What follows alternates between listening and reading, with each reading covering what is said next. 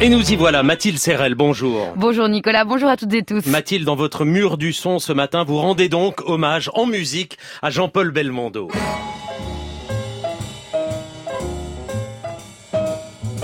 L'immense Bébel est indissociable des plus grandes musiques de film. Nicolas, en effet, en 50 ans de carrière, il a aussi construit une légende discographique. Il suffit d'entendre ces quelques notes du jazzman Martial Solal pour se remémorer son personnage de Michel Poicard dans À bout de souffle de Jean-Luc Godard. Le chagrin, c'est idiot. Je choisis le néant. C'est pas mieux. Mais le chagrin, c'est un compromis.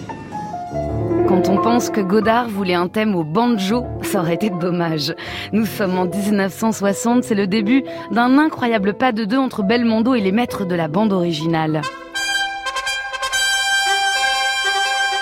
1962, Trompette, cartouche le premier film de Jean-Paul Belmondo avec Philippe de Broca, musique signée Georges Delerue. La vitalité éclatante de Belmondo rencontre la virtuosité du compositeur du mépris de Godard et des films de François Truffaut. Et ça, Nicolas? 1973, la musique du film préféré de Belmondo, le magnifique, toujours réalisé par Philippe de Broca, la BO cette fois est de Claude Bolling, qui fera aussi Borsalino. Dans le magnifique, la musique de Bolling parvient parfaitement à accompagner la dualité et l'autodérision du personnage d'espion incarné par Belmondo, un certain Bob Sinclair. Mmh, et quel rapport entretenait Belmondo lui-même avec la musique? À la différence d'autres acteurs, Nicolas, ce n'était pas un très bon chanteur. C'en est fait déjà tout l'annonce. La France Je ne sais pas très bien lire les notes.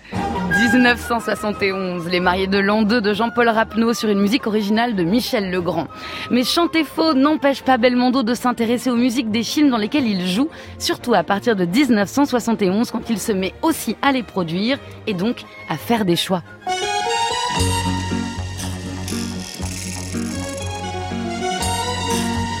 La Shkumun de José Giovanni, sortie en 1972, se situe dans la Sicile des années 30. Mais la bande-son signée François de Roubaix s'émancipe du contexte historique pour faire la part belle aux expérimentations électroniques les plus pointues. Les BO des films de Bébel révèlent ainsi une incroyable audace.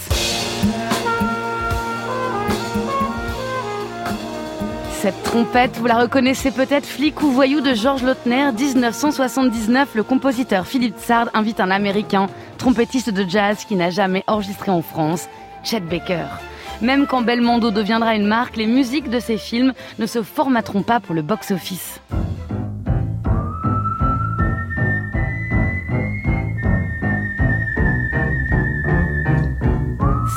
Ennio Morricone. Vous reconnaissez le sifflement d'Alessandro Alessandrini, la musique de Peur sur la ville d'Henri Verneuil.